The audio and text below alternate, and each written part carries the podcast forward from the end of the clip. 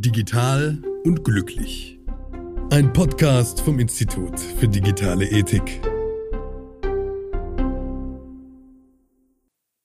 Er war einer der ersten, der sich mit der Ethik der Information im Computerzeitalter auseinandersetzte und ist kürzlich mit dem Weizenbaum Award für sein Lebenswerk und seine Arbeit auf dem Gebiet der Informationsethik ausgezeichnet worden seit vielen Jahren eng mit dem Institut für digitale Ethik verbunden, freue ich mich ganz besonders, heute begrüßen zu dürfen Professor Dr. Raphael Capurro. Es freut mich auch für die Einladung und es ist mir eine Ehre, dass äh, wir miteinander sprechen können. Sehr schön. Herr Capurro, wie immer, wenn man so ein Gespräch führt, bereitet man sich auf seinen Gesprächspartner vor, sucht nach interessanten biografischen Etappen, nach wichtigen Lebensstationen und Ereignissen und bei ihrer Biografie wusste ich gar nicht so recht, was ich in den Mittelpunkt rücken möchte, da vieles so interessant ist.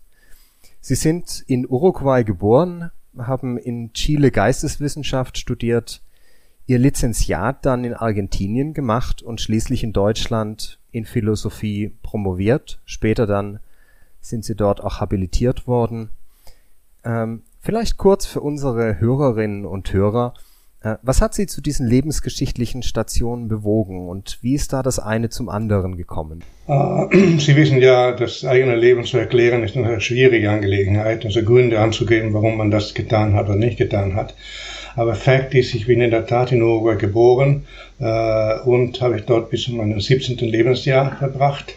Nachher bin ich in die Jesuiten, den Jesuitenorden eingetreten, als ich 17 Jahre alt war und habe ich dort äh, die Laufbahn, die Jesuitenlaufbahn, äh, Noviziat in Uruguay, Juvenat, also Geisteswissenschaften in Chile und dann Philosophie in Argentinien. Und das führte äh, 1971 oder 1970 praktisch äh, zum diesen Abschluss, was äh, bei den Jesuiten hieß äh, Lizenziat und hier würde ich sagen, das ist eine Art Magister.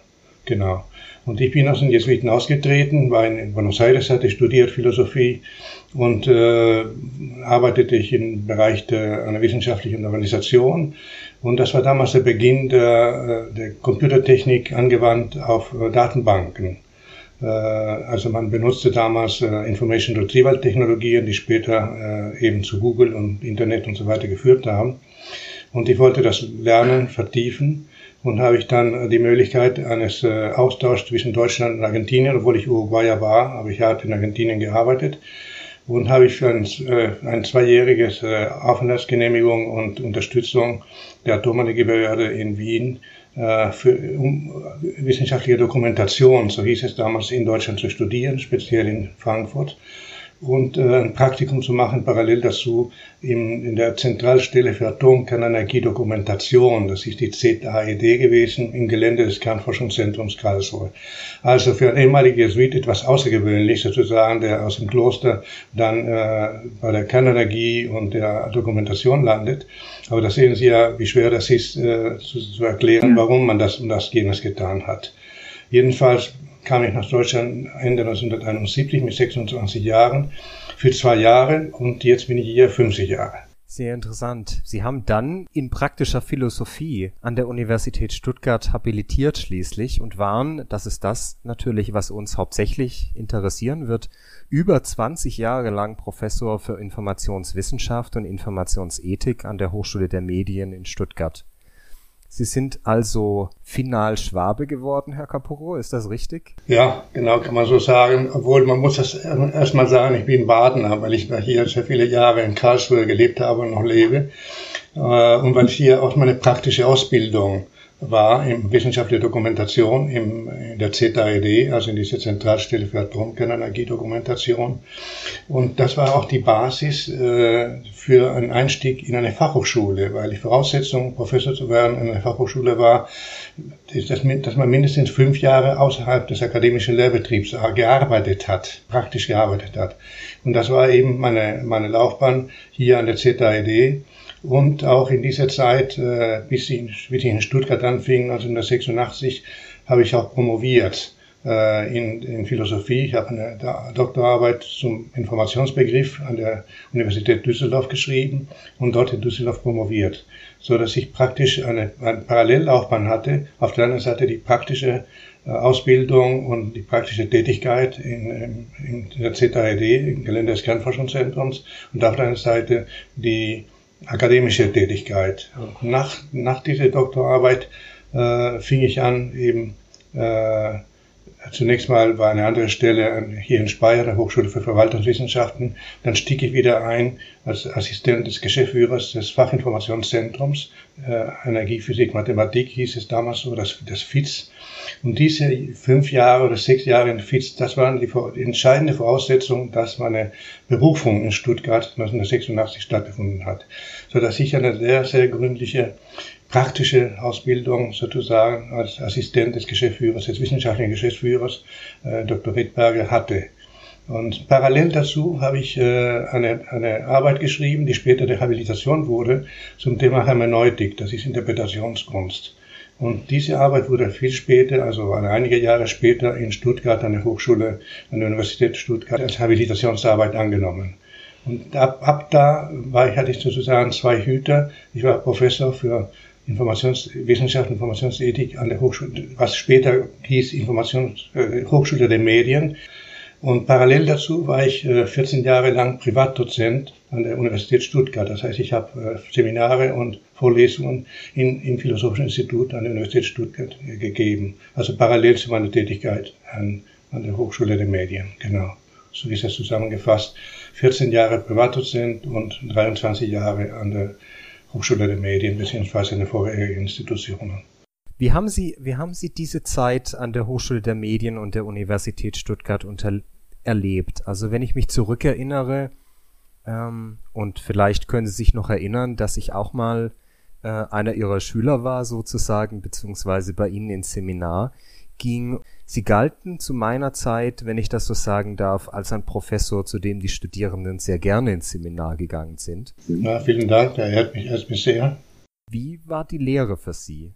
Ähm, also ich habe die Studenten immer, also ich sage das jetzt ganz offen, äh, war mir sehr angenehm, die Lehre bei den Studenten an der Hochschule der Medien.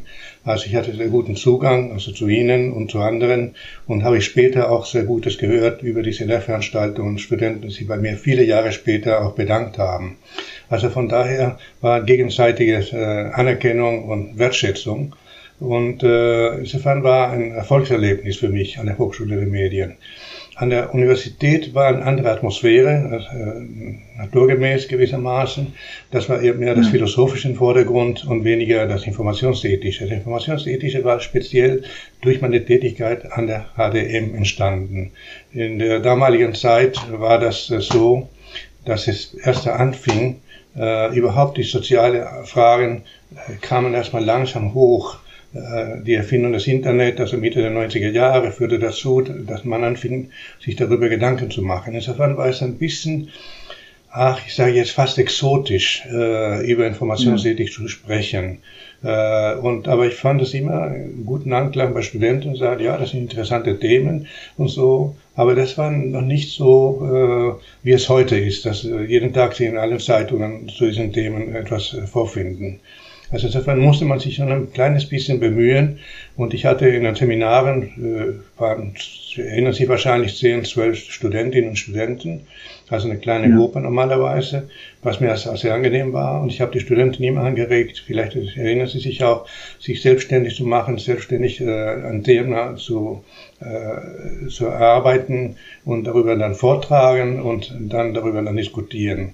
Also meine, meine Methodik war nicht so sehr sozusagen von oben nach unten, äh, professoral etwas zu vermitteln, sondern äh, von unten nach oben, also äh, bottom-up gewissermaßen, die Studenten anzuregen. Ich habe denen natürlich viel Material, wie Sie sich erinnern können, äh, gegeben. Ja. Das können Sie da forschen, jenes forschen.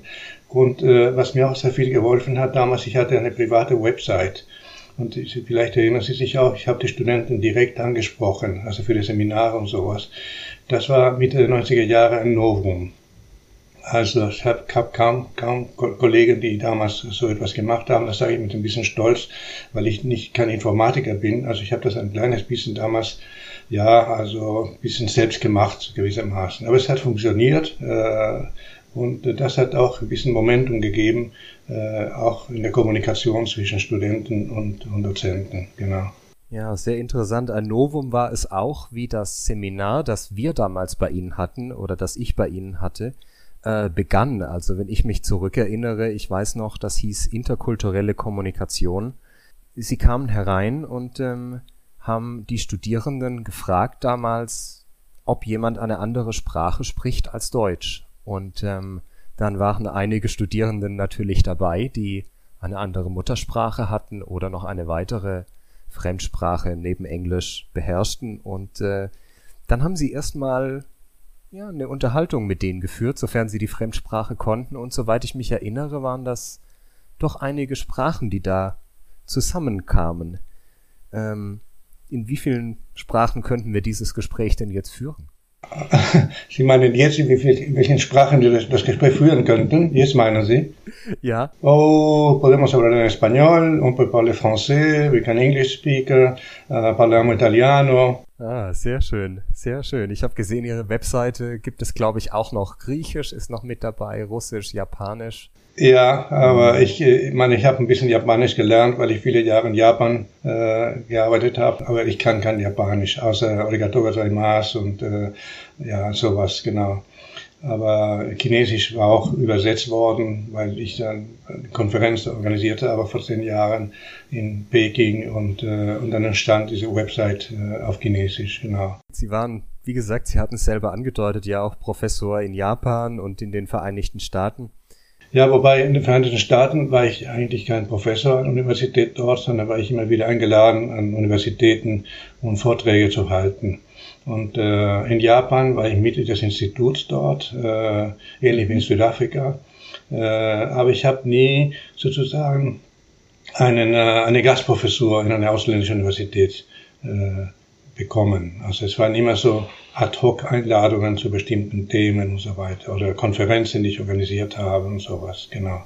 Ja, Sie haben sehr viel getan, äh, sehr viel, sehr viele spannende und schöne lebensgeschichtliche Stationen durchlaufen und Sie sind, wenn ich das so sagen darf, ja auch durchaus in gewisser Weise für Ihr Lebenswerk ausgezeichnet worden.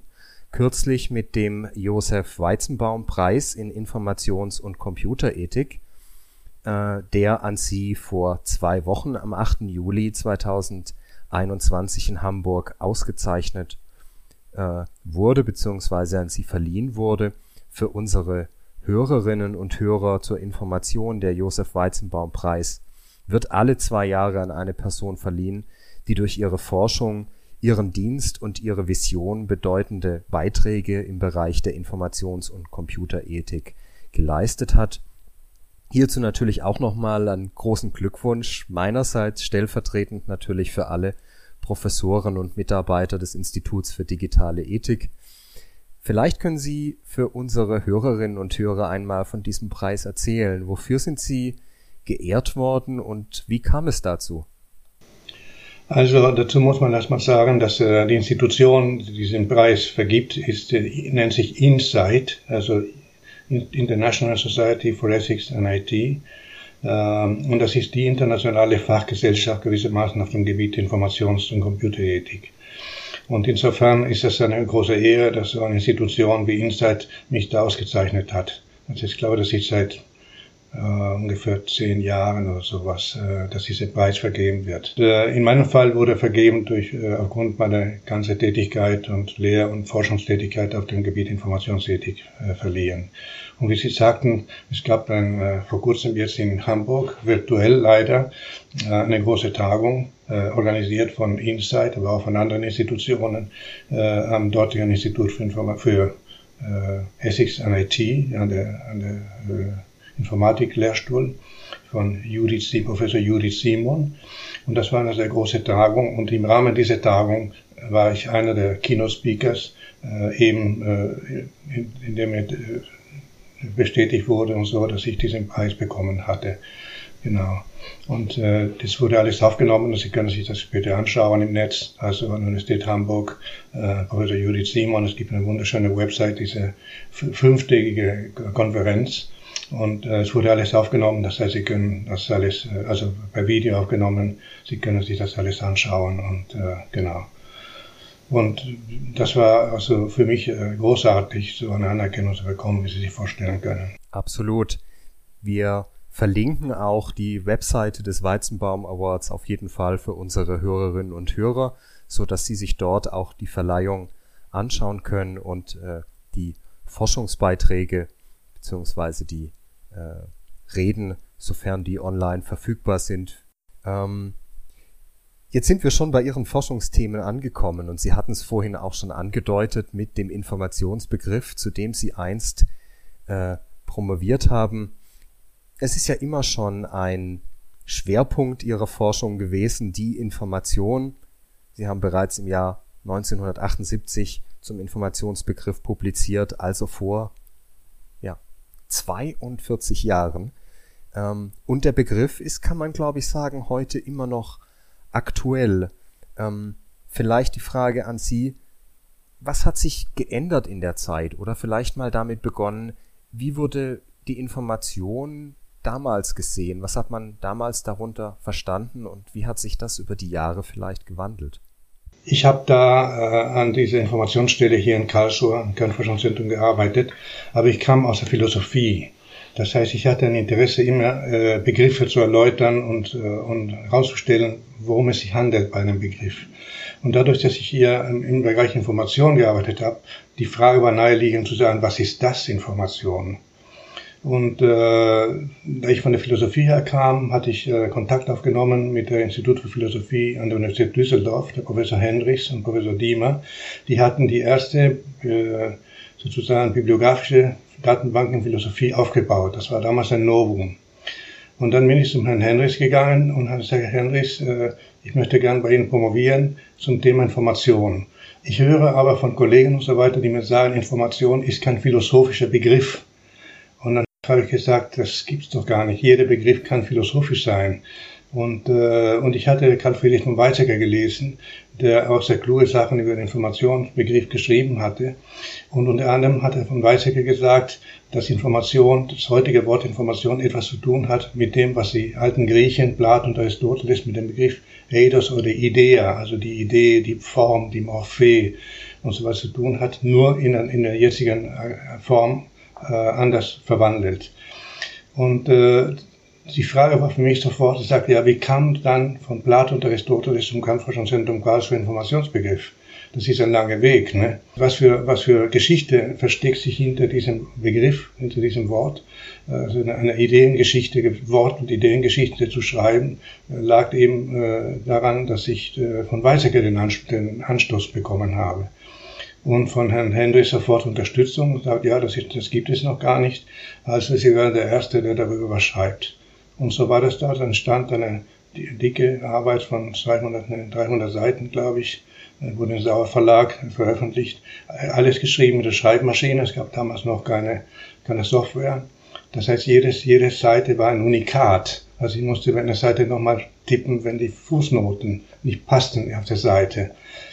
Und dadurch, dass es sehr viele Quellentexte hatte in Originalsprachen, also in Englisch, Französisch und Latein, vor allem viele Latein, Griechisch und anderen Sprachen, ich musste immer die Originalbelege äh, dazu nehmen, damit man vollzieht, wie sich der Bedeutungswandel, wie, wie, wie der stattgefunden hat. Ja, und das war eben äh, sehr viel Arbeit und ich habe sehr viel Unterstützung von der Universität Düsseldorf und von Herrn Hendes bekommen. Und äh, das ist, wie Sie sagen, seit vor 40 Jahren. Und stellen Sie mal vor, ich habe jetzt eine spanische Übersetzung, diese äh, Doktorarbeit auf Deutsch geschrieben, äh, natürlich mit einer neuen Einleitung, in der ich da den Abstand zu mir herstelle und sage, was ich damals gedacht habe, was ich heute bin, ist natürlich äh, sehr unterschiedlich. Und das war ein, ein tolles ja. Erlebnis, sich, sich selbst sozusagen als ein anderer zu sehen und das, was man damals gedacht hat, von der heutigen Sicht äh, eben zu betrachten und das noch in meine Muttersprache wieder auszudrücken, weil das war ja auf Deutsch geschrieben. Genau. Und das erscheint jetzt in einem, in einem Verlag, äh, sehr guten Verlag in Spanien. Später ging es dann auch um äh, das Leben im Informationszeitalter. Ich glaube, den Begriff habe ich sogar auch von einem ihrer Werke. Ähm, wie sieht dieses, wie sah das Leben im Informationszeitalter damals aus? Also Sie haben die Anfänge, sag ich mal, der Forschung im Bereich Informationsethik, im, in der Beschäftigung mit dem Informationsbegriff durchgemacht. Bis heute sind Sie aktiv in diesem Bereich. Ähm, wie hat man sich das damals vorgestellt? Was waren damals die Themen, die äh, die Menschen beschäftigt haben und was hat sich verändert im Vergleich zu heute? Also die Themen, die sind nicht viel anders als heute. Äh, wenn ich zum Beispiel an künstliche Intelligenz denke und die Vorstellung von höheren Intelligenzen und überhaupt die sozialen Auswirkungen der Informationstechnologie in die Gesellschaft, in die Arbeitswelt und äh, den persönlichen Umgang mit Daten und so weiter, Datenschutz und so. Also das waren alle Themen, die schon 90er Jahre, sogar früher, sogar Anfang der 80er Jahre äh, da vorhanden waren, zumal ich da in diesem Bereich tätig war, also praktisch tätig war, so dass mir äh, nahe lag, äh, mich weiter zu vertiefen. Also meine erste Veröffentlichung äh, zum Thema war 1981 mit einem Rechtsanwalt des Kernforschungszentrums, in dem wir über Datenschutz, ethische und rechtliche Fragen weitergeschrieben haben. Das ist sehr, sehr weit zurück. Und äh, die ersten Aufsätze, wo ich anfing, aus, aus diesem Anlass zu sagen, ich muss mich hier vertiefen, ich muss Sachen aus der Philosophie holen, aus der Ethik holen.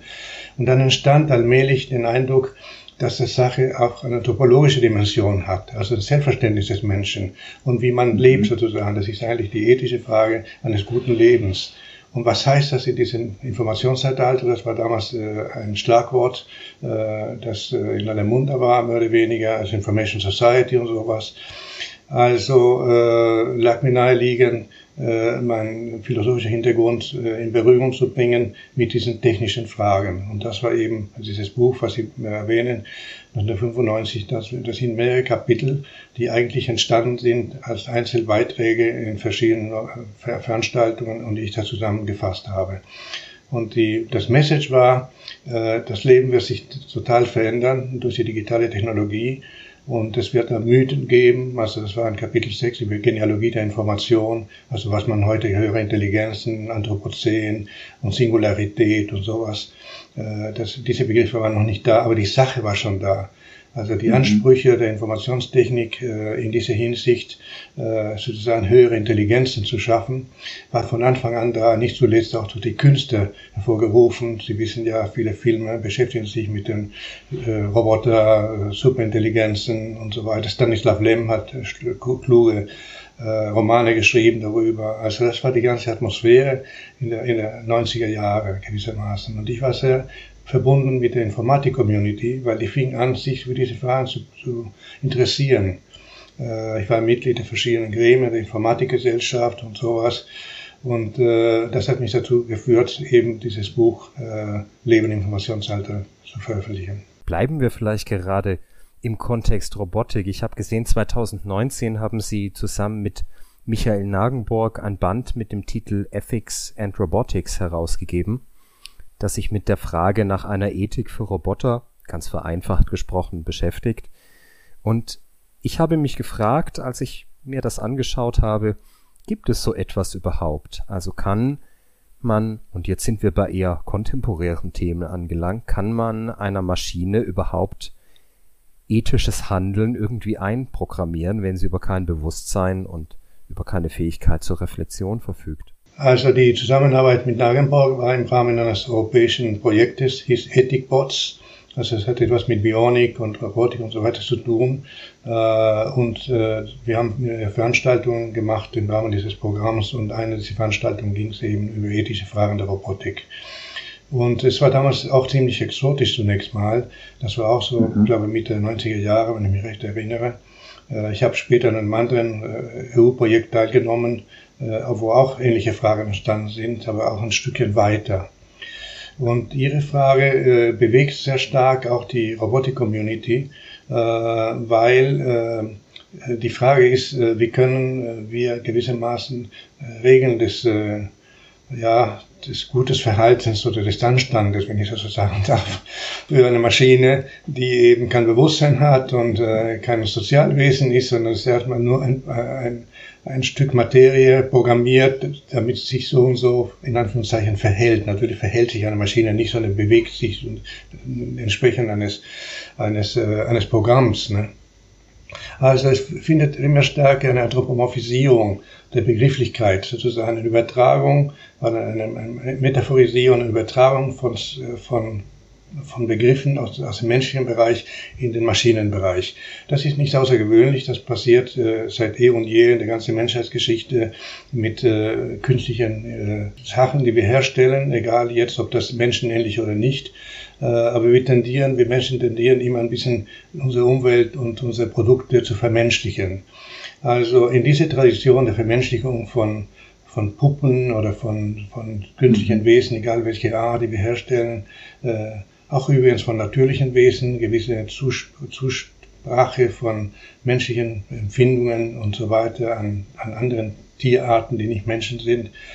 Also das liegt sozusagen in, in der Natur der Sache, weil wir ja äh, ja, soziale Wesen sind und äh, tendieren, äh, Kommunikation herzustellen. Also die Frage war, wie, wie ist das jetzt mit Robotern? Nur der Begriff Robotik und die, die Produkte der Robotik sind sehr verändert in den letzten zehn Jahren.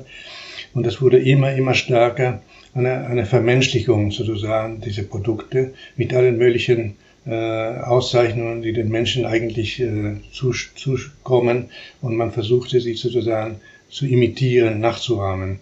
Aus verschiedenen Gründen, hauptsächlich natürlich aus ökonomischen Gründen, damit diese, diese Produkte äh, bestimmte, bestimmte äh, Ziele erzielen oder auch nicht. Ähm, wo liegt hier das Problem, das ethische Problem? Also zunächst mal, wenn man mit äh, künstlichen äh, Produkten lebt, entsteht sofort, egal ob das eine, eine, eine Zahnpasta ist oder ein Roboter. Äh, es hat etwas zu tun mit, was wir, wer wir sind und was wir tun und was wir mit anderen tun. Also es ist diese, dieses Mitsein mit anderen äh, Menschen, aber auch mit nichtmenschlichen Wesen, die wir künstlich herstellen.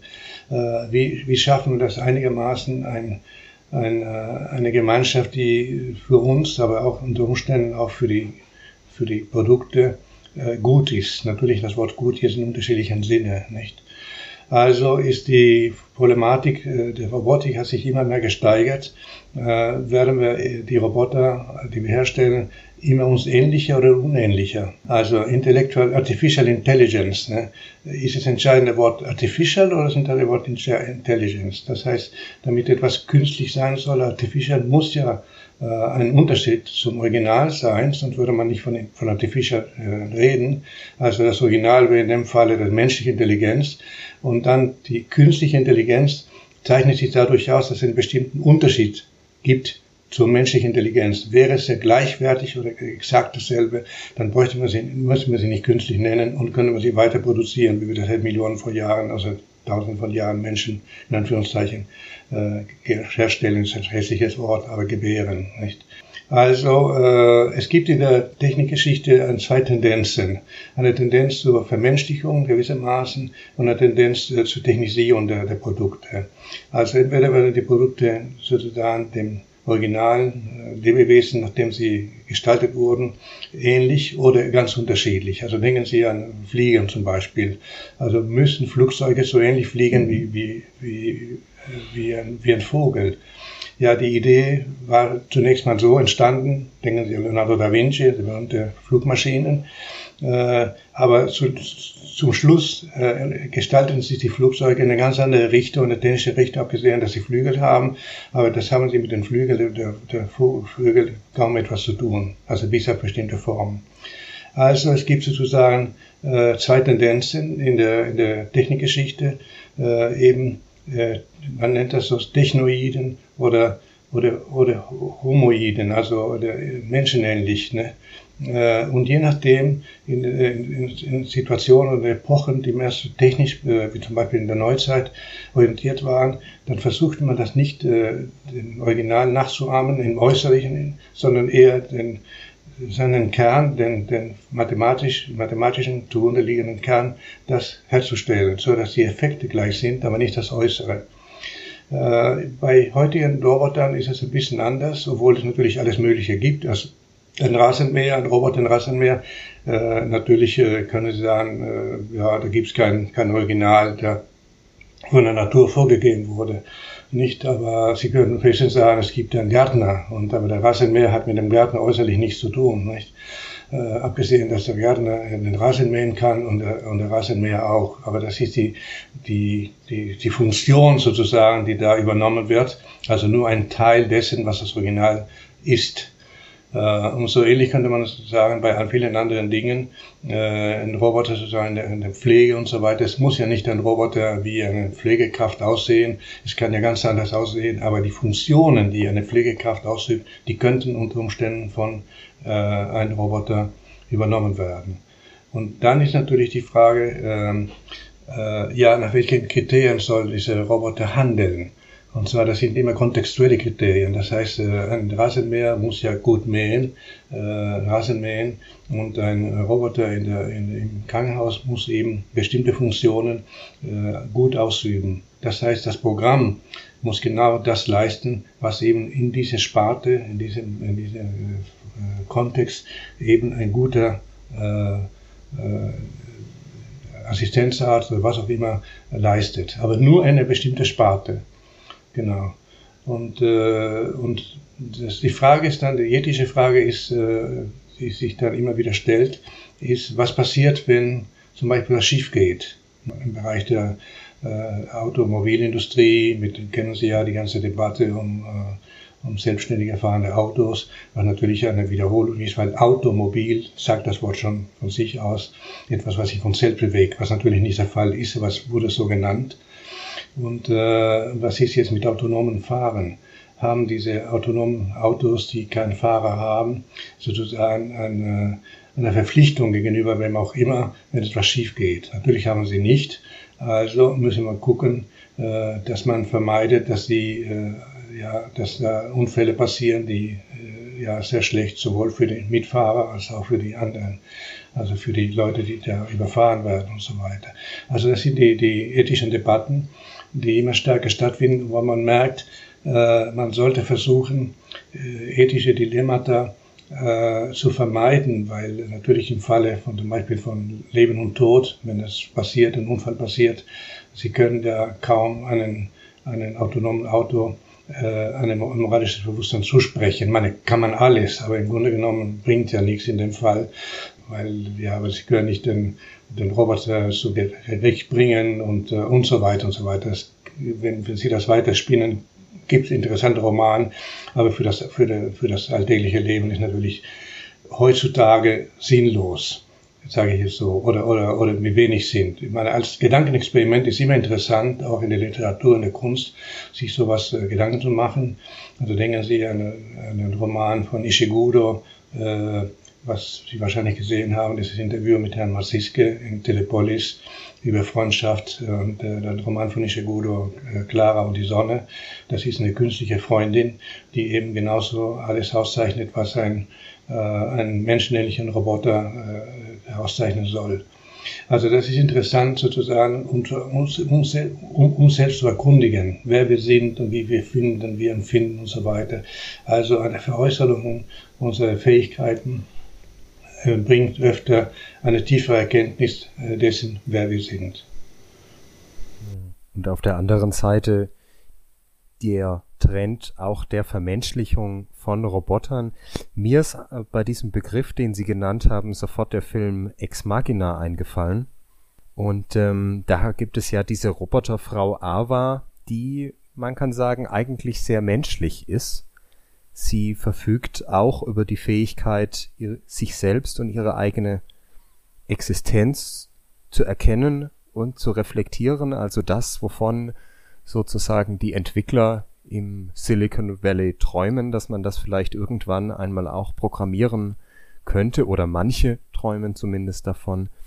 Ähm, wenn man sich diesen Film anschaut, haben wir auf der einen Seite ja die sehr menschliche äh, Roboter Frau Ava und auf der anderen Seite einen ja, Programmierer, der Caleb heißt der, glaube ich, oder Caleb, der äh, doch eher in einem antipathischen oder nicht sehr sympathischen Sinne gezeichnet wird im Rahmen dieses Films, mh, hm, könnte daran vielleicht gekoppelt sein, die Akzeptanz auch von Robotern in weiten Teilen der Gesellschaft dahingehend, dass sie sehr menschlich sind oder dass sie menschliche Eigenschaften implementieren? Was glauben Sie? Ähm, das ist eine interessante interkulturelle Frage, weil die mhm. Entwicklung äh, der Robotik und, äh, und so weiter, die herkommt, die schon aus hunderten von Jahren stattgefunden hat, vor allem im Theaterwesen, äh, ist ja unterschiedlich, auch entsprechend der sozusagen Selbstinterpretation äh, einer Kultur. Also wenn Sie zum Beispiel nach Japan fahren oder nach Südkorea, äh, da werden Sie sehen, dass der, äh, der Zugang zu Robotern anders ist, auch die, die ethischen Fragen anders sind als hier im Westen. Das heißt, die Akzeptanz ist auch anders. Ich hörte, las gerade vor kurzem, dass in Japan jetzt äh, ein bestimmter menschenähnlichen Roboter nicht mehr hergestellt wird, weil die Leute es nicht mehr kaufen. Und dann muss die, die Firma jetzt einstellen, die Produktion dieses Roboters. Äh, auf jeden Fall, das ist eine Marketingfrage und eine Frage der Akzeptanz, äh, auch des Kontextes, in dem was für sinnlos äh, und für sinnvoll erscheint, aber auch äh, eine Frage der, dessen, wer wir sind. Und wir sind ja nun mal kulturelle Wesen mit unterschiedlichen Geschichten, Religionen, äh, Tabus und so weiter und so weiter.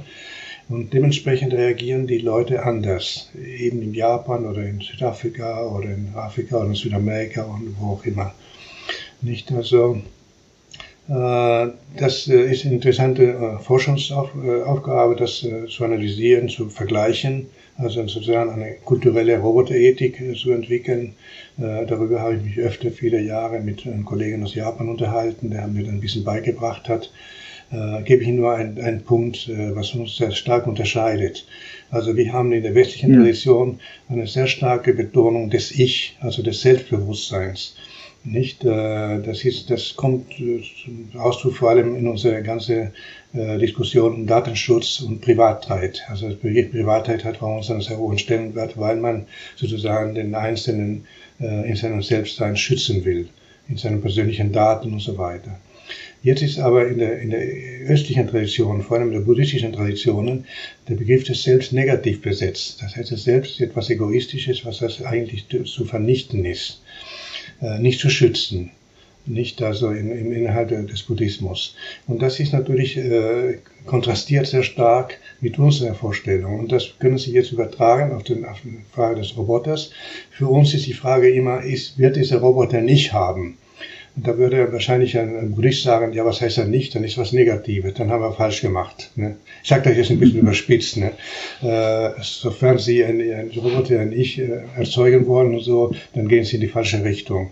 Nicht? Äh, Sie, Sie müssen das auflösen, das Ich, genau, damit der Roboter ein richtiger buddhistischer, ethischer Roboter wird und nicht mit einem starken Ich. Äh, während wir im, im, Westen haben immer diese maschinelle Vorstellung von Descartes herkommen, aber auch woanders, dass das Wesen des Menschen eben in der unsterblichen Seele oder in, den, in dem Ich-Sein, in, in, der Moderne und so weiter und dass wir das unter Umständen das äh, herstellen können. Äh, ohne zu achten, und das war die Debatte, die wir auch in den 80er, 90er Jahren hatten, auf die Materie. Weil ich meine, wenn wir sagen zum Beispiel, ich habe Durst, dann macht nur Sinn für ein Lebewesen, der eben tatsächlich Durst haben kann, weil seine Materie so ist, dass er Durst empfinden kann. Nicht nur äh, Clara, also das Mädchen, die ist von äh, Clara und die Sonne, die kann nicht sagen, ich habe Durst, weil sie ja aus Silikon besteht. Äh, wenn sie das sagt, ist das ein Fake. Nicht? Als, als ob sie Durst hätte, hat sie aber nicht nicht, sie kann auch nicht sterben. Sie geht anschließend, als, sie, als der, das Mädchen, was sie gekauft hat, äh, und das nicht mehr haben will, geht sie zurück in das Schaufenster des Geschäftes. Das heißt, alle äh, Grundtatsachen des menschlichen Lebens, also geboren werden und sterben, die Existenz selbst und so weiter, die Gefühle und so weiter, es ist alles nur äh, sozusagen äh, geahmt, nachgeahmt und ich will das nicht verdammen. Meine, äh, das Mädchen mit der, mit der Clara, die ist sehr glücklich für einige Jahre. Irgendwann hat sie aber die Nase voll und sagt, sie möchte das nicht mehr haben und die Clara geht zurück äh, in den Kommerz. Also das ist sozusagen, negativ gesagt, eine, eine Kommerzialisierung äh, der Freundschaft, nicht? Also Freundschaft hat einen sehr hohen Wert, meine ich, im menschlichen Leben. Und jetzt sozusagen Roboter gebaut, die, äh, wo man Freundschaft kaufen kann. Das ist natürlich ethisch höchst problematisch. Ich will nicht sagen, will das nicht verdammen, ich sage nur, es ist problematisch, ne? äh, sozusagen etwas zu, so etwas zu kaufen wie Freundschaft. Man könnte sagen, gut, man kauft auch Liebe, ja in der Tat, nicht, äh, aber wir wissen genau die Grenzen dieses äh, käufliche Liebe. Nicht?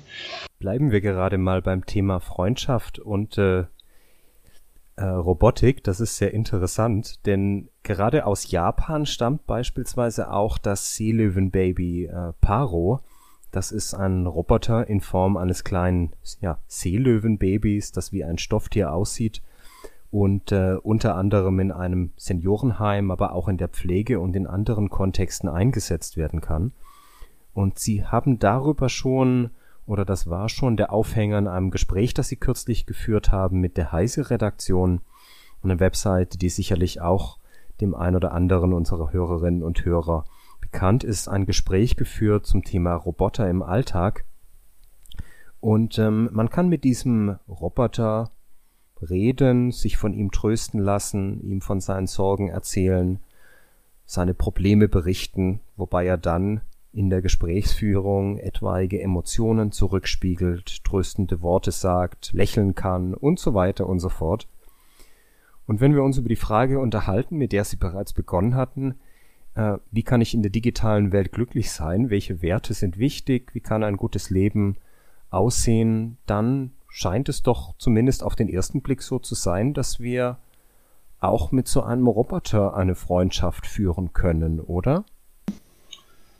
Äh, ja, wie, wie, wie mit allem. Also wir können mit, mit, Dingen anfreunden, das wusste schon Freud ganz genau, in welche, in welche Objekte wir uns äh, sozusagen unsere ganzen Emotionen hineintun.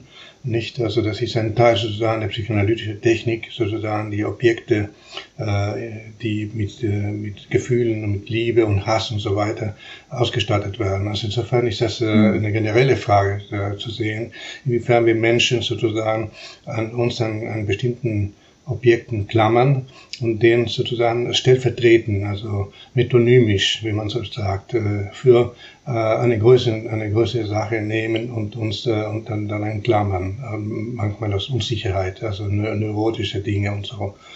Also das wäre die eine Geschichte.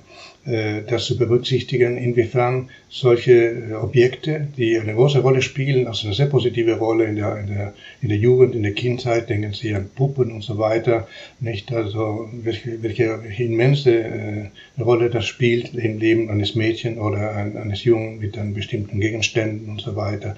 Ähm, also das ist sozusagen ein, ein, ein Reinlassen von Dingen, in das eigene seelische Leben und ausstatten mit bestimmten äh, positiven oder negativen äh, Gefühlen. Nicht, dass von daher ist das äh, Robotik nichts Außergewöhnliches, das haben wir schon über die ganze, ganze Jahrhunderte auch gemacht mit, mit Puppen und so. Ähm, das Besondere aber hier ist, äh, was man sozusagen den Eliza-Effekt nennen könnte. Ich komme jetzt auf äh, Josef Weißermann wieder zurück. Der hat damals in den 70er Jahren ein Programm äh, geschrieben mit dem Namen Eliza. Ähm, das ist äh, dieses äh, Mädchen von äh, George Bernard Shaw. Und daraus entstand äh, The Flower Girl in the Musical My Fair Lady mit Julie Andrews und Rex Harrison. Das Abbild des Selbst sozusagen. Genau, genau. Und die, hinter diesem Hintergrund äh, Eliza Doolittle, das war ja die, der Name von, äh, von dem Mädchen in, in George Bernard Shaw, Pygmalion. 1913, also schon über 100 Jahre her. Nicht? Und später übertragen sozusagen auf die Umwandlung der Flower Girl durch Rex Harrison. Sie erinnern sich wahrscheinlich, worum es da geht. Nicht, dass ein Mädchen aus einfachen Verhältnissen, ja. äh, der allmählich eben die, sozusagen das, äh, die, die Fähigkeiten, gewissermaßen das Gehabe der Upper Class annimmt und wird von Rex Harrison so umgeformt, sozusagen neu, neu programmiert. Ne? Und äh, das Problem war, dass äh, als ähm, äh, Weizenbaum diese, diese, äh, diese Software schrieb, also Mitte der 60er Jahre, in 64 und 66, gab eben diese Software, das den Namen Eliza. Und das sollte nur zum Spaß, ich übertone nur zum Spaß, eine, eine Konversation und Unterhaltung mit, äh, mit einem Computer stattfinden, im Stile des äh, Psychologen Carl Rogers, der damals sehr bekannt war. Und äh, der, hier kommt sozusagen einer der, der Schocks, der Weizenbaum erlebt hat, als er merkte, die Psychiater haben das ernst genommen.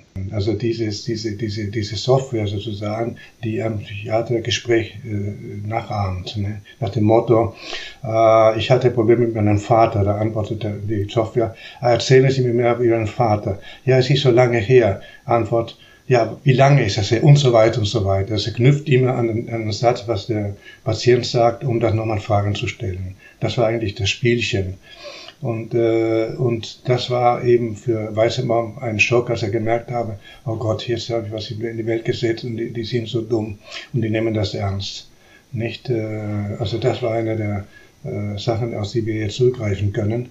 Weil wenn wir sagen, äh, was ist jetzt, wenn Elises, dann viele, viele Elises gibt, also Spielzeuge für, äh, für, für Kinder und so, die vernetzt sind es wird darüber diskutiert sehr stark, weil die vernetzten Spielzeuge, äh, die Kinder geben sehr viele, sehr viel Preis von sich selbst, indem sie mit dem, mit dem Spielzeug reden und so weiter.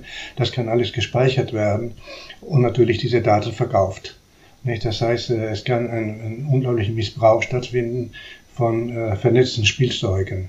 Und meine Kollegin aus, aus England, Juliet Lodge, eine Professorin, äh, mit der ich lange gearbeitet habe, hat äh, sehr kritisch darüber geäußert, geschrieben schon in den, ich glaube, das war in den 90er Jahren, äh, nee, später, später, später, äh, 2010, glaube ich, war das, äh, als, äh, als es anfing, problematisch zu werden, weil zu Weihnachten eben diese Online-Spielzeuge verkauft wurden, ohne eine Ahnung zu haben, was passiert dann mit den Daten der Kinder, die damit äh, umgehen, genau.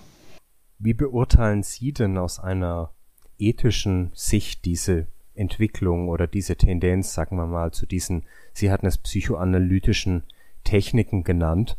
Ähm, also ich kann mich erinnern, ein äh, Interview, das ich gelesen hatte, auch zu diesem Thema mit äh, Sherry Turkle, der US-amerikanischen Soziologin, die sich sehr kritisch äußerte beispielsweise zu dem Einsatz äh, dieses Roboterbabys Paro, der in Seniorenheimen eingesetzt wird, äh, damit die Personen dort mit dem Roboterbaby interagieren können und sprechen können.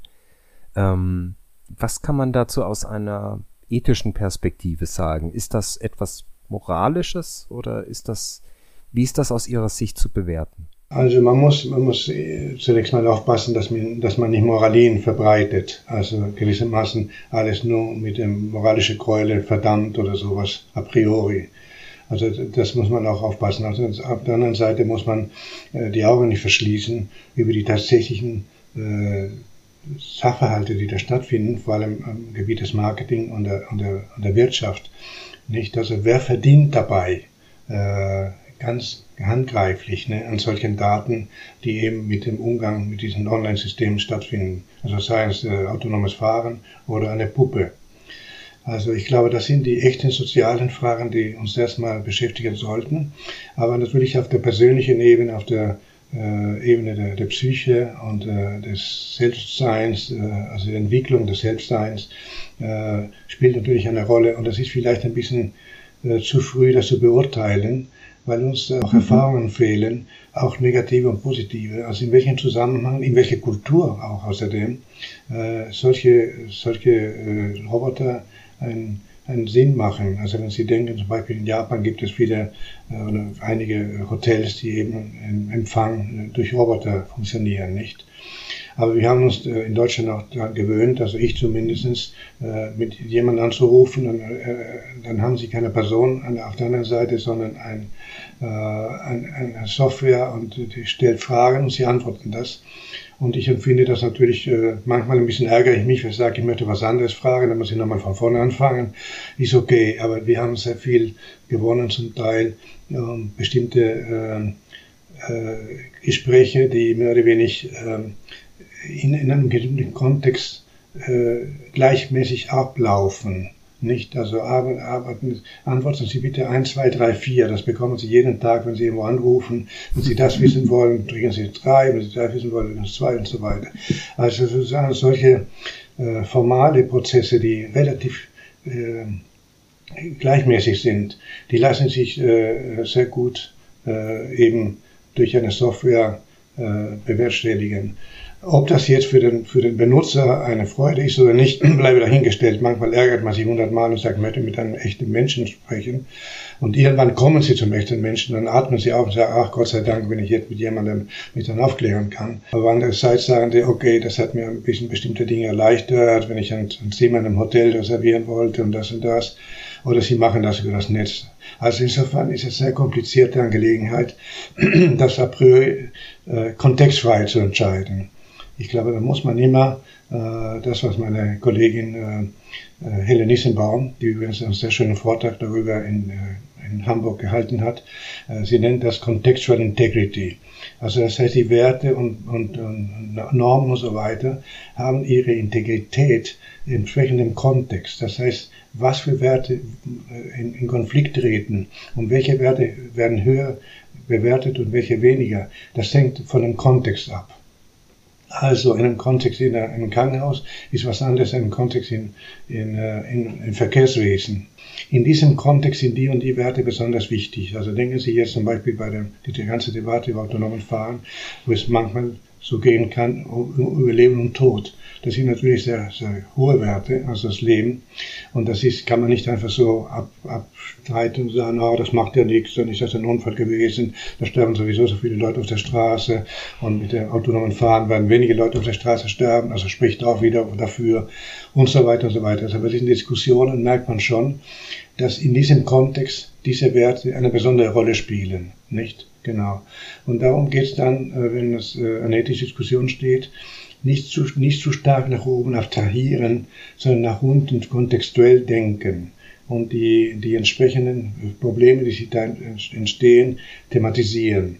Nicht? Und wie gesagt, auch je nachdem, je nach kulturellen Einsatz und so weiter, das auch nochmal zeigen, Case Studies zum Beispiel und sowas. Aber wir stehen noch am Anfang dieser Entwicklung. Ja, diese kontextuelle Abwägungsfrage könnte dann vielleicht auch eine Möglichkeit sein, in der Zukunft ein gutes Leben zusammen im Zusammenleben mit Robotern im Alltag zu praktizieren, denn das ist natürlich auch eine Frage, die unserem Institut für digitale Ethik äh, interessiert. Wie kann ein gelingendes Leben in der Zukunft gelingen, wenn wir mehr und mehr mit Robotern im Alltag interagieren müssen? Und Sie hatten bereits angesprochen, zu welchen ganz praktischen Ärgernissen das mit der berühmten Telefonstimme äh, führen kann. Wir sind angekommen beim Thema Werte in der digitalen Welt und ähm, der Frage, wie wir glücklich und zufrieden sein können in der digitalen Zeit. Ähm, ich bin kürzlich auf eine große repräsentative Umfrage gestoßen, die damit äh, gut zusammenpasst oder die dazu gut passt, und zwar vom Meinungsforschungsinstitut Forsa durchgeführt unter den kommunalen Vertretern äh, Bürgermeistern, schlussendlich auch Bürgern in Deutschland, ähm, die, die konstatierte, ich zitiere mal, eine, Zitat, Werteverschiebung weg von einer Achtung öffentlicher Tugenden hin zu einer Überbetonung von Individualisierung und auch, Zitat Ende, über die Individualisierung hatten wir bereits gesprochen in diesem Gespräch. Würden Sie das unterschreiben, Herr Caporo? Ist das die, der Trend, dem wir uns im digitalen Zeitalter konfrontiert sehen? Also der Kontext, in dem Sie die Frage stellen, ist äh, Europa und speziell Deutschland, nicht? Ja. Also ich kann jetzt nicht eine Frage äh, so interpretieren, jetzt wie ist das jetzt in, in Afrika oder in Japan oder in, in, in USA oder in Russland oder wo auch immer. Das würde sozusagen unser Gespräch total sprengen, nicht? Ähm, Nein, wir sprechen hier von der Bundesrepublik Deutschland und äh, diesem Kulturkreis, also sogar noch spezifischer ähm, äh, auf Nationalstaatenebene wurde diese Umfrage durchgeführt und ähm, der Kontext sind auch Entwicklungen, über die wir ja auch in der Öffentlichkeit gerne diskutieren hier in Deutschland, die natürlich, da haben Sie vollkommen recht, in anderen Kulturen keine Rolle spielen, nämlich die Entwicklung in sozialen Medien, die Entwicklung im Online-Umfeld. Äh, es werden Beispiele von Hasskommentaren und Beleidigungen auch angeführt und genannt. Und ähm, ich frage mich dann immer, ist das wirklich so, wenn man zum Beispiel in der heutigen Zeit auch entgegenhält, dass wir als Gesellschaft gleichzeitig stärker fokussiert sind auf Fragen der Gleichbehandlung zum Beispiel, stärker sensibilisiert sind für Fragen der Diskriminierung vielleicht, dass wir das Thema Benachteiligung sehr stark reflektieren und so weiter. Also wir, wie beurteilen Sie diese Zeit, sag ich mal, oder diese digitale Welt, in der wir heute leben, aus einer ethischen Sicht? Also auf der einen Seite wird immer wiederholt, Tag für Tag in allen Zeitungen, wir leben im digitalen Zeitalter, wir sind zurückgeblieben äh, in Deutschland, wir müssen schnell, schnell digitalisieren, man kann das nicht mehr hören, aber das ist wieder Tag für Tag. Das heißt, äh, Deutschland hat ein Problem mit der Digitalisierung, nicht? Äh, das führt ein bisschen dazu, dass es vielleicht andere äh, Bereiche des gesellschaftlichen Lebens nicht so, nicht so sehr betont werden. Äh, ich glaube, das ist etwas, was wir durch die Corona-Pandemie gelernt haben, dass wir bestimmte entscheidende Dimensionen des sozialen Lebens, individuell, in der Familie und so weiter, nicht, nicht durch Digitalisierung ersetzen können. Nicht? Also das fängt schon an in der Familie, mhm. mit Freunden, es geht da bis hin zu Universitäten und so weiter. Sie kennen ja aus eigenen Erfahrungen, dass die Studenten die ersten Semester gar nicht miterlebt haben und die konkrete Fragen stellen, ja, wie soll ich jetzt, äh, wenn ich nicht weiß, ob ich in München im nächsten Semester digital oder nicht lernen kann, soll ich mir eine Wohnung mieten oder auch nicht? Also existenzielle, ganz konkrete existenzielle Fragen. Und das zeigt schon ein bisschen, dass äh, eine Überhöhung der, der Dimension des Digitalen äh, zu, zu ganz schrecklichen Verzerrungen führt, weil das Leben, das menschliche Leben, wie gesagt, vollzieht sich zunächst mal äh, in einer offenen Welt von Möglichkeiten. Äh, wir sind ja leibliche Wesen äh, mit allen äh, guten und schlechten Seiten, die der Leib äh, verschafft. Und, äh, und das können wir teilweise digitalisieren, aber eben im Wesentlichen nicht. Also, wenn wir alles uns sehr auf der digitalen Seite verschieben, dann äh, ver verfallen ja diese anderen äh, Dimensionen und das kann ja zu schlimmen äh, Zuständen, sowohl physikalisch, physisch, leiblich als auch psychisch führen.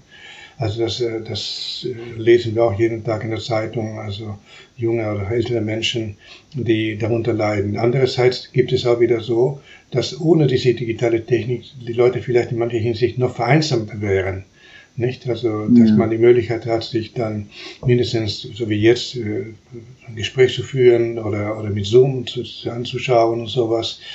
Also, das muss man äh, sehr genau analysieren und schauen, es gibt bestimmte Dinge, ja, das sage ich auch Dinge, aber es sind äh, Grunderfahrungen des Menschseins, äh, die eben mit dem, mit dem Leib zu tun haben, äh, mit Leiblichsein und mit dem Leiden und so weiter, äh, die eben, wenn man das zu stark auf der Seite der Digitalisierung verschiebt und verdeckt, dass das äh, nicht gut ist gewissermaßen. Die Leute wollen sich wieder treffen, wollen sich ein Bier zusammen trinken, wollen sich spazieren gehen, wollen sich feiern, wollen sich umarmen, wollen sich küssen, wollen sich ins Bett gehen und so weiter und so weiter. Also das sind äh, ganz, ganz elementare Dinge, die, die eben durch die, man merkt ja jetzt durch die, durch die Pandemie, sozusagen reduziert wurden. Immer mehr und mehr und mehr. Und das schafft eine seltsame Atmosphäre in der Gesellschaft, was besonders in Deutschland, in der Gesellschaft natürlich auch. Also auf Ihre Frage bezogen, in welche, in welche Welt, in welchem Deutschland leben wir jetzt? Am scheinbaren Ende einer Pandemie. Niemand weiß genau, ob tatsächlich das Ende ist. Vielleicht geht es weiter, nicht? Also welche Rolle für ein gutes Leben mitten in der Pandemie, nach der Pandemie, vor der Pandemie, äh, welche Rolle können, sollen oder auch nicht digitale Technologien und wenn ja, welche spielen und was kann man dafür tun oder auch nicht. Also lasse ich meine Kinder jetzt, wenn ich eine Familie habe, Kleinkinder, äh, so wie früher sich die Frage stellte, sollen sie ständig Fernsehen und wurde gedacht, irgendwann mal gemerkt, na ja, das ist nicht gut. So ähnlich jetzt mit, äh, mit dem Internet, äh, sollen die Kinder von, schon von Kindesbeinen an äh, Internet äh, angeschlossen werden und so weiter. Also in einer, eine Familie das äh, lösen muss und sagen, nein, nein, ich möchte das und das äh, nicht haben. Und das können Sie nicht beantworten, ich auch nicht. Das muss jede Familie für sich entscheiden und sagen, ja, ich möchte meine Kinder zumindest in, diese, in diesen ersten Jahren fernhalten. Andere werden sagen, nein, nein, ich möchte sie gleich einführen. Also das sind ethische Entscheidungen, was im Sinne des Wortes, also des Fahren des guten Lebens. Und die lassen sich nicht verallgemeinern, allgemein, sondern es ist individuell singulär immer zu entscheiden. Also nicht nur ein, ein Individuum, sondern eine singuläre Situation, in der sich dann jemand befindet, sei es in der Universität oder sei es in der Familie oder im Arbeitsbereich. Nicht? Und das muss man dann äh, auch mit dem Risiko, dass man was Falsches macht, nicht? Also, da muss man dann wiederum sagen, okay, das ging, ging nicht, ging schief, ich muss das ändern. Also da muss ein Chef sagen, nee, das geht schlechter, äh, das Gesprächsklima in unserer, in unserer Fabrik oder in unserer, äh, das ist schlimmer geworden oder es ist ganz gut geworden, aber das und das müssen wir ändern. Also das heißt, dann muss man sehr pragmatisch bleiben, mit einem Auge auf, was das gute Leben ist, das weiß keiner im Voraus, aber man spürt sowieso dann, dass das so, so kann das nicht weitergehen, das müssen wir was ändern. Ja, die Frage nach dem guten Leben ist und bleibt eine singuläre, die jeder für sich beantworten muss. Interessant für unsere Hörerinnen und Hörer ist natürlich immer auch so ein bisschen, was kann ich dennoch vielleicht grundsätzliches tun oder verändern in meinem Leben?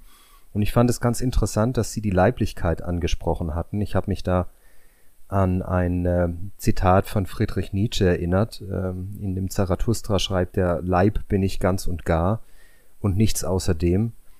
Das ist nun zwar schon über 150 Jahre her, aber könnte es vielleicht für uns in der digitalen Zeit eine Lösung oder auch eine Idee sein, mehr auf unseren Körper oder auf unseren Leib zu hören, auf Dinge wie unsere Gefühle, auf unser Bauchgefühl vielleicht, wenn wir lebenspraktische Entscheidungen treffen und nicht das, was uns Algorithmen oder ähm, andere digitale Angebote, wir leben ja auch in einer quantifizierten Welt heutzutage, in der wir eben sehr viele Informationen, auch darüber hatten wir gesprochen, angeboten bekommen.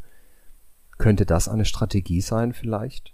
Ähm, bevor wir zu einer Strategie kommen, sollte man erstmal sagen, es ist eine paradoxe Auswirkung der Pandemie in dem Fall, nicht? Nicht, also dass die Leute sagen, äh, ich halte es nicht mehr aus, allein in meiner Wohnung nur per Zoom oder was auch immer mit anderen zu, zu kommunizieren. Ich möchte wirklich mit anderen zusammen sein, feiern, trinken, ausgehen und so weiter. Also das ist eine paradoxe Auswirkung, die genau die, die Kehrseite der digitalen Gesellschaft zeigt. Nicht, äh, ohne dass man das eine oder andere dämonisiert oder, oder überhöht. Nicht? Also man, man will ja nicht äh, sozusagen so Techno-Freak oder, oder, oder die Technik verdammen an sich, das ist unsinnig. Aber man merkt schon, dass mit, einer, mit jeder Technik, die wir annehmen, eben bestimmte Dinge äh, betont werden und dann die Dinge wegfallen. Also denken Sie zum Beispiel an die, die Frage mit dem, äh, mit dem Verkehr. Also es wurde damals, ich erinnere mich noch in den 70er Jahren, als ich nach Deutschland kam, war die, die Vorstellung von der autogerechten Stadt. Erinnern Sie sich da noch vielleicht? Man musste die Städte sozusagen autogerecht gestalten. Wenn ich mich Karlsruhe hier jetzt angucke, was passiert? Genau das Gegenteil. Das heißt, die Autos ja. werden verbannt, die, die, die Straßen werden für Menschen freigestellt. Und das heißt nicht, dass man die Autos an sich verdammt, sondern der Kontext, in dem sie äh, gemacht wurden und die Gestaltung der Städte am, am, am Maßstab des Autos, das war eine Verabsolutierung, die verhängnisvoll war. Für uns alle. Nicht? Also so kann man natürlich auch sagen, jetzt mutatis mutandis auf dem Bereich der, der, der Digitalisierung. Äh, es gibt bestimmte Bereiche, bestimmte Situationen, aus denen wir, bitteschön, die Digitalisierung weglassen sollten. Nicht?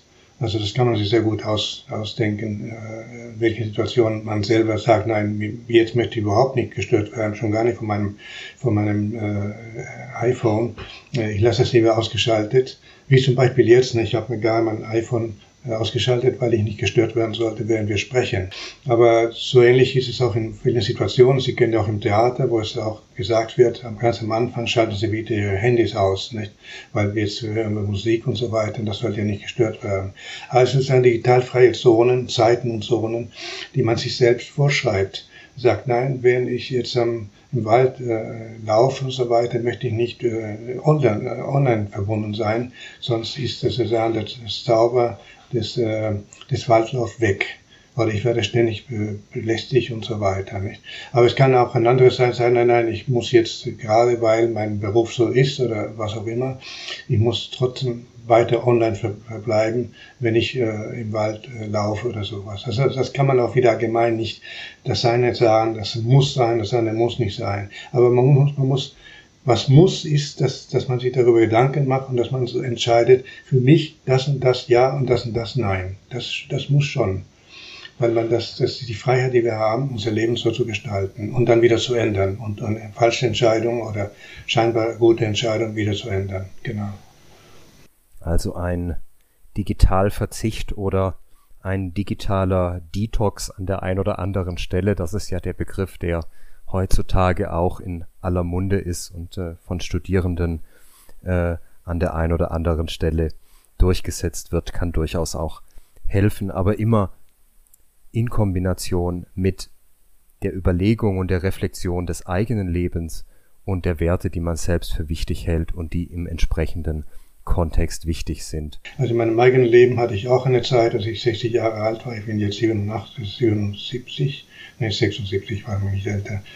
Äh, ich hatte auch einen Burnout, weil ich zu sehr von der digitalen Technik abhängig war und äh, dann gelernt habe, also eben Abstand zu nehmen. Ich habe mich zurückgezogen in den Schwarzwald, drei Wochen lang ohne Technik, also ohne äh, Internet, ohne, äh, ohne Handy und so weiter und so weiter. Also ich habe mich sozusagen desintoxiziert, das ist 15 Jahre her. Und, äh, und ich habe gelernt, wie gut es mir tat, erstmal drei Wochen äh, unconnected. Ja äh, das muss nicht für jeden so sein. Mir hat das sehr viel geholfen. Und das habe ich später auch immer eine Woche oder so im Jahr mich zurückgezogen und sozusagen, um mich unabhängig zu machen von der digitalen Technik. Also relativ einen gewissen Abstand zu bekommen. Genau. Und ich glaube, das ist, ja. was vielen Leuten vielleicht äh, in irgendeiner Weise, es muss nicht immer so sein. Schwarzwald ist sehr schön, kann ich nur empfehlen, aber wenn Sie in Norddeutschland leben, müssen Sie nicht in den Süden fahren, um dann sich desintoxifizieren. Ne? Also das ist ja sehr absurd. Oder vielleicht auch nicht, je nachdem. Ja, ganz spannend. Ja, das Ganze plane ich im Sommer, ähm, um meine Doktorarbeit auch fertigzustellen. Drei bis vier Wochen isoliert und ohne digitale Technik, um das Projekt zum Ende zu bringen, wollen wir mal schauen, ob es funktioniert. Wir sind am Ende angelangt. Ich bedanke mich ganz recht herzlich für dieses tolle Gespräch. Wir könnten noch lange weitermachen. Es gäbe noch viel zu besprechen, aber irgendwann muss dieser Podcast bedauerlicherweise auch ein Ende finden. Herr Caporo, vielen Dank für das tolle Gespräch und ähm, ich wünsche Ihnen alles Gute für Ihre weitere Zukunft? Was sind die nächsten Projekte von Ihnen? Ähm, also diese Woche erscheint ein äh, Reader, Mandela Reader on Information Ethics in Südafrika hergestellt mit äh, guten Beiträgen von etwa 15 Kollegen weltweit. 18. Äh, Juli ist das Mandela Tag, Mandela Tag der UN. Und wir haben vor zwei Jahren eine Tagung gemacht in Südafrika und daraus entstand die Idee, ähm, das Thema Apartheid äh, sozusagen von der Informationsseite her zu, zu, beleuchten und überhaupt das Leben von Mandela. Und äh, ich nenne das Information oder Info-Apartheid. Also das heißt die, die, das Ausschließen von bestimmten äh, Gruppen in der Gesellschaft aus dem Informationsfluss, aus welchen Gründen auch immer. Das nannte man früher äh, Digital Divide, aber das ist viel komplexer in der sozialen Welt. Und das ist etwas, wo ich jetzt sehr glücklich bin, dass es in den nächsten Tagen dieses Buch äh, erscheint. Und ja, und dann weiterhin äh, im Rahmen meiner Möglichkeiten äh, ja, an Gesprächen teilzunehmen, äh, sowohl per, per Zoom als auch äh, Face-to-Face, das mag ich lieber. Aber ich finde es sehr schön, was wir jetzt, äh, das Gespräch, was wir geführt haben. Und ich fühle mich sehr geehrt, dass Sie, dass Sie das äh, veranstaltet haben und hoffe, dass Sie Hörer auch ein bisschen, wie man früher sagt, ein bisschen, äh, ja, wie soll ich sagen, äh, also meine Äußerungen ein bisschen, äh, ein bisschen gelockert und äh, ein bisschen zum Teil unüberlegt, manchmal mit einem Schmunzeln äh, zuhören und äh, sich je nachdem, äh, Sie können äh, sich bei mir jederzeit dann, soweit ich online bin, dann melden. Unter raphael.capuro.de bin ich erreichbar im Netz.